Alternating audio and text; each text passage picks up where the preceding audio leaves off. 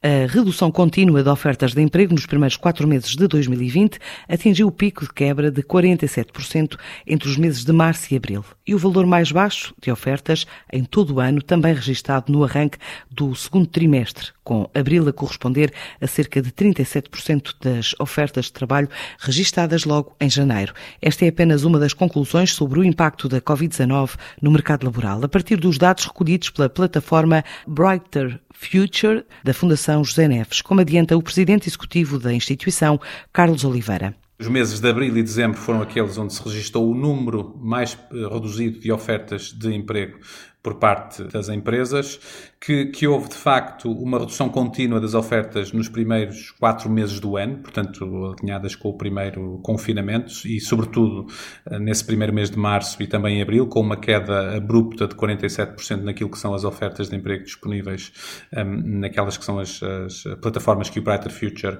consegue eh, recolher. E, tendo sido abril o primeiro mês completo eh, de confinamento geral, uh, registrou-se o valor mais baixo de ofertas de emprego em todo o ano de uh, 2020. Portanto, do primeiro para o segundo trimestre tivemos uma queda de, de 26%, depois do segundo para o terceiro trimestre houve um aumento de 102% face a esta queda abrupta que tinha havido e depois no terceiro trimestre volta a haver novamente uma queda e isto já agora é uma tendência que é partilhada pela maioria das profissões durante o ano passado, em que no segundo trimestre 83% das profissões sofreram queda de procura, no terceiro trimestre foram cerca de 98% das profissões que já verificaram algum aumento da procura, portanto, notou-se alguma recuperação, e depois no quarto trimestre, cerca de 95% das profissões voltam uh, a sofrer queda na procura. Portanto, temos andado aqui numa, numa oscilação um pouco também uh, em ciclo com aquilo que, que tem sido uh, os efeitos da pandemia um, no mercado de trabalho e, na, e, e, naquilo que é a oferta das empresas.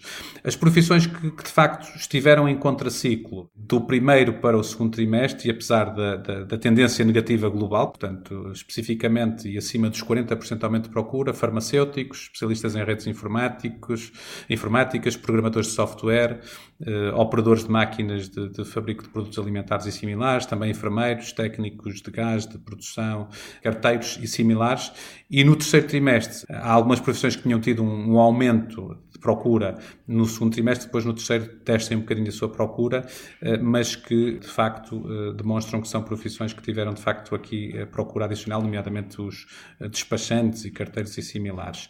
No último trimestre do ano, e apesar desta tal tendência global negativa do, do, número total de ofertas, houve profissões que tiveram um aumento de procura entre os 6% e os 55%, entre as quais psicólogos, eh, conservadores e notários, professores do ensino básico, agentes de seguros, eh, também especialistas de trabalho social, técnicos e operadores de tecnologias de informação e comunicação, especialistas em engenheiros do ambiente e também uh, diretores de serviços de apoio uh, social. Um pico de oferta de emprego no verão passado, face à quebra na primeira metade do ano e também no último trimestre, com dezembro a registrar o segundo valor mais baixo do ano, e à espera de novos dados desta plataforma Brighter Future da Fundação José Neves, relativos ao primeiro trimestre deste ano.